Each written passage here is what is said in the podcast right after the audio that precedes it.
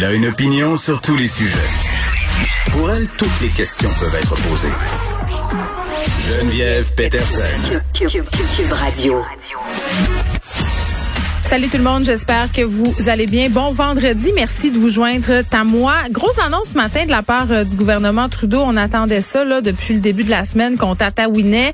On a enfin l'heure juste à propos des voyages parce qu'on attendait de nouvelles mesures, évidemment à cause de ce variant euh, qui, euh, je l'espère, mais bon, j'espère qu'il arrivera pas aussi. Je dis ça, puis en, en, le disant, je me dis, il est déjà là, on a déjà eu des cas, mais on veut le moins possible que ça se rende chez nous, évidemment, et on veut empêcher empêcher que la population se déplace dans d'autres pays, notamment pendant la semaine de relâche. Donc, on ajoute des mesures euh, et avant euh, de vous détailler ces mesures-là, Justin Trudeau qui a tenu à dire qu'il y avait seulement 2% des cas euh, de la COVID actuellement au Canada qui étaient liés à des citoyens, des citoyennes canadiennes qui revenaient au pays. mais évidemment, là, il a fait un retour justement sur ces variants-là en disant ben on peut pas évacuer cette possibilité. On veut le moins possible que ça se ramasse chez nous.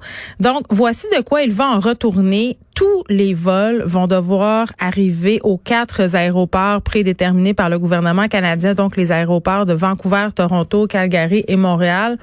On sait que jusqu'à maintenant, il y avait des avions qui atterrissaient dans des petits aéroports et ça à l'échelle du pays. Donc, pour mieux contrôler tout ça, ce sera désormais dans ces quatre aéroports que ça va se passer. Aussi, on ajoute un second test obligatoire qui sera effectué à l'aéroport euh, et les voyageurs qui euh, sont sur leur retour devront attendre le résultat de ce test-là dans des hôtels, des hôtels euh, destinés seulement à cette quarantaine qui peut aller jusqu'à trois jours. Donc, si je résume, là, t'arrives, tu fais ton test, on t'envoie dans cet hôtel-là, t'attends ton résultat et ça peut quand même coûter jusqu'à 2000 dollars. Et ce 2000 dollars là, il est à vos frais. Hein?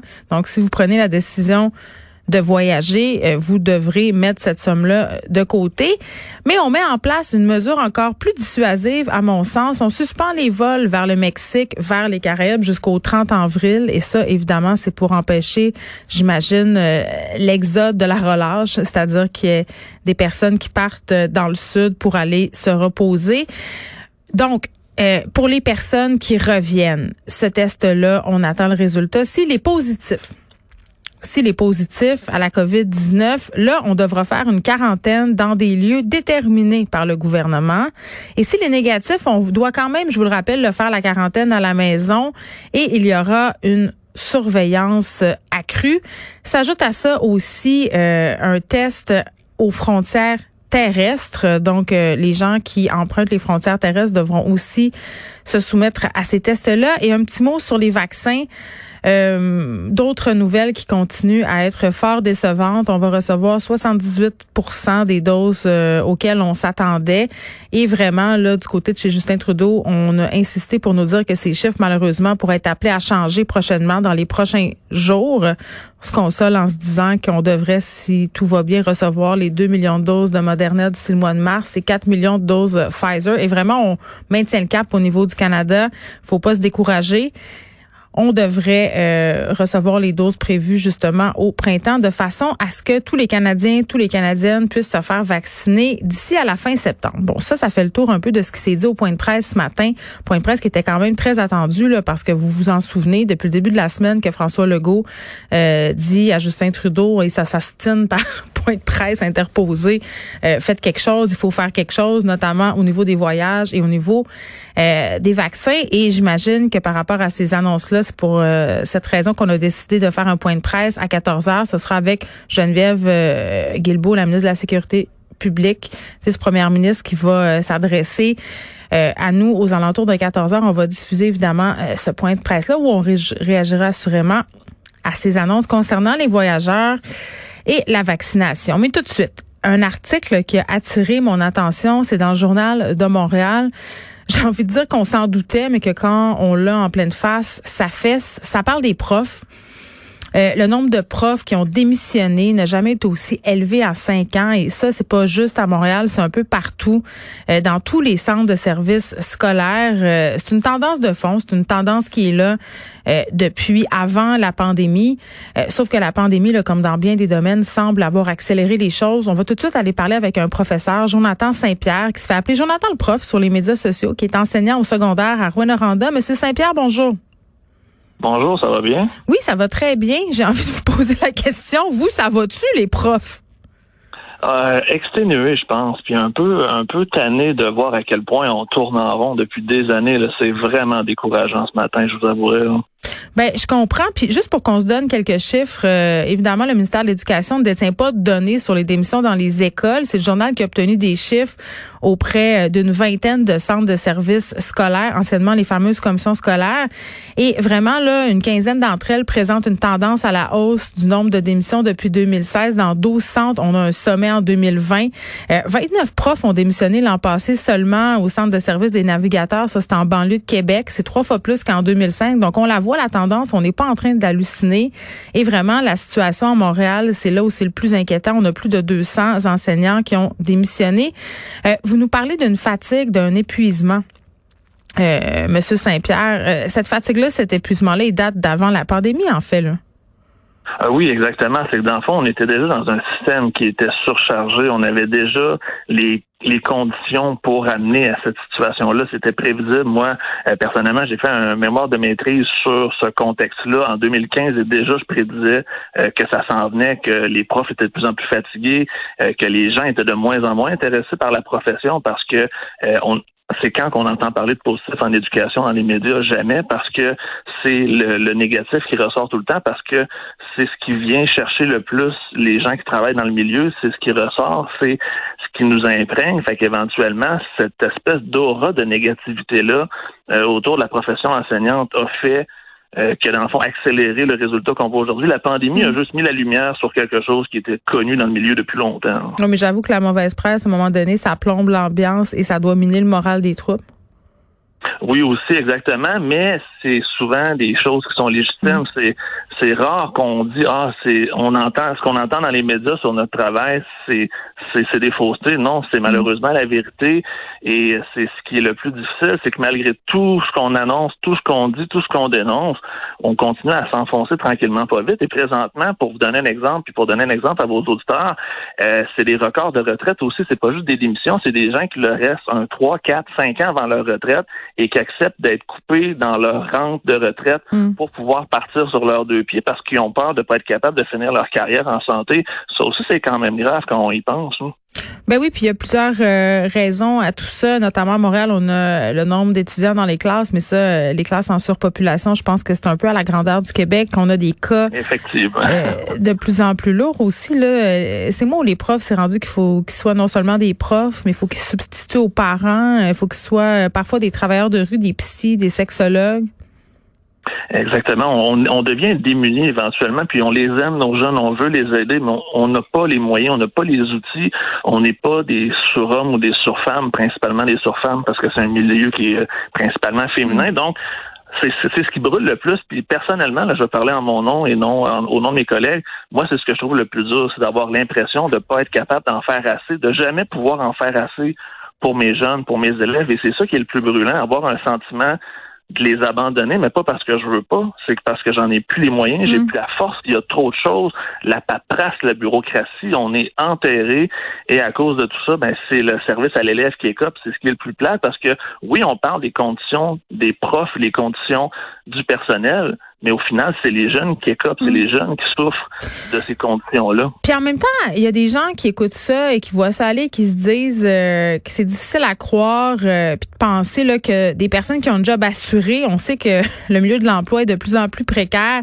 Euh, prof, quand tu as un emploi habituellement, que tu as une permanence, t'es assuré, tu as un fonds de pension blindé, c'est difficile à concevoir pour une certaine partie de la population que certains laissent tomber ça.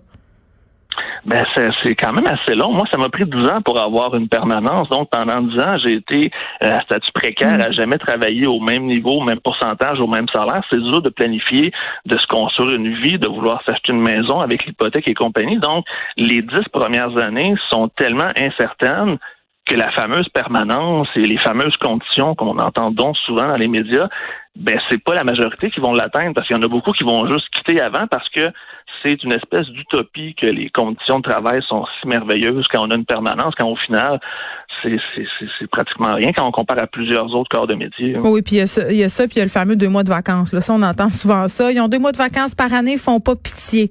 Euh, est-ce que vous pensez Non, mais on l'entend souvent, mais je pense que la pandémie va ah peut-être aider à changer cette perception-là parce qu'on en a appris davantage sur les défis auxquels font face nos profs.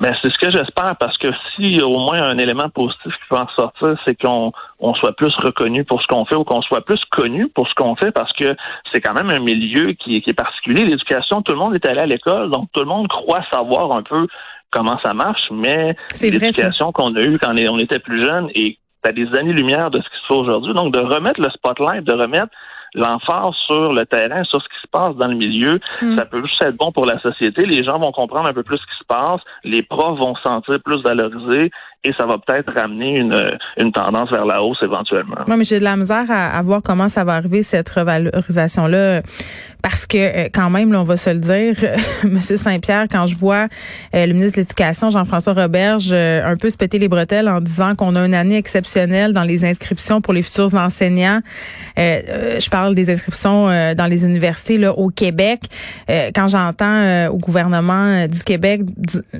des phrases comme l'éducation c'est la priorité, je, je, sais un peu parce que les échos qu'on a du terrain c'est pas tout à fait ceux-ci. Les chiffres qu'on nous présente ce matin là, à propos des démissions des profs, tu sais, je veux bien croire qu'on a une augmentation d'inscription, mais combien de temps ils vont rester ces élèves-là dans le système, c'est peut-être ça qu'il faudra regarder au lieu de se péter les bretelles. Là.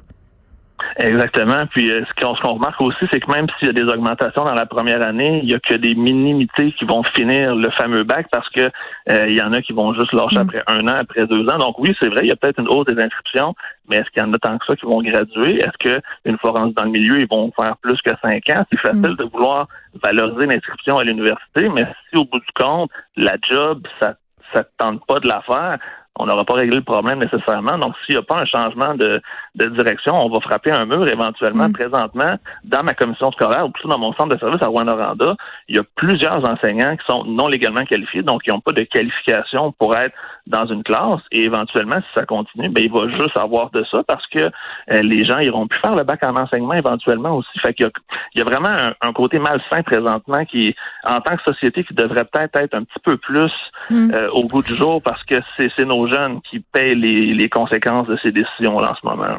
Eh, bon, M. Sévère, je, en parlant de malsain, là, je vais poser une question euh, délicate. Puis je le sais qu'en enseignement, puis d'ailleurs, euh, je suis curieuse de savoir comment euh, votre direction d'école, votre centre de service accueille vos sorties médiatiques. Parce que moi, il y a un truc que j'ai trouvé un peu bouleversant dans l'article du journal par rapport aux réactions qu'ont récoltées les profs qui annonçaient à leur direction d'école leur démission. Euh, qui se faisait souvent dire par les dirigeants qui n'étaient pas à leur place. Tu sais, qu'ils n'étaient pas faits pour faire ce métier-là dans le fond, qui n'étaient pas euh, finalement qualifiés émotionnellement.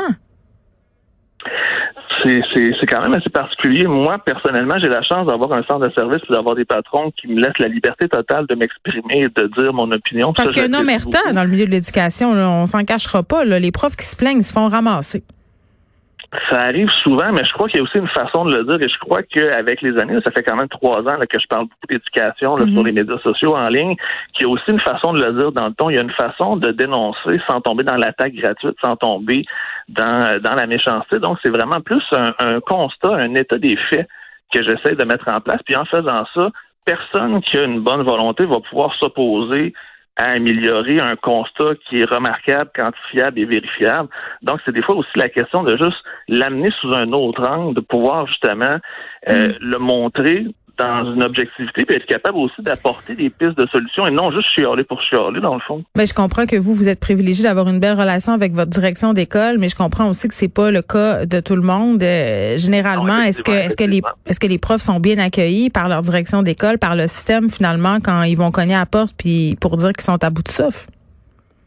Alors, ça, je pourrais pas répondre à cette question-là parce que je suis pas une direction d'école, mais de ce que j'entends, c'est que souvent les directions aussi vont être surchargées parce que il y en a plus dans la cour des profs, mais il y en a aussi plus dans la cour des gestionnaires, surtout avec euh, l'arrivée des fameux centres de services. Il y a plus de décisions qui sont données dans la cour des directions. Donc c'est oui, on parle souvent des conditions des profs, mais c'est les conditions du personnel dans les écoles au complet qui est présentement à risque parce que euh, les gestionnaires sont surchargés aussi. Les, éducatrices en service de garde, c'est aussi une grosse problématique. Juste surveiller dans les écoles, c'est vraiment là, c'est euh, une hémorragie qui est totale. On parle beaucoup des profs parce que c'est nous qui sommes les plus nombreux dans le réseau, mais tout le monde présentement dans les écoles euh, subit les conséquences de tout ça. Moi, Jonathan Saint-Pierre, euh, merci, qui est enseignement, enseignant pardon, au secondaire à Rouen-Noranda. J'ai l'impression que pour les écoles, c'est un peu la même situation euh, qu'on peut constater, par exemple, dans le milieu de la santé ou encore dans le milieu des CPE, des services de garde. On a un système qui s'écroule depuis longtemps parce qu'on l'a négligé et là, les gens tombent au combat. On parle des profs fatigués, là, mais les infirmières aussi sont à bout, les médecins. Nos, nos différents systèmes, nos systèmes de soins pour les différents acteurs de la société, éducation, euh, médecine, euh, les gens qui s'occupent des personnes âgées, tout le monde dit un peu la même affaire. on est écœuré, on est à bout, faites quelque chose, arrangez-vous euh, pour le réparer, ce système-là qui va mal depuis bien avant la pandémie.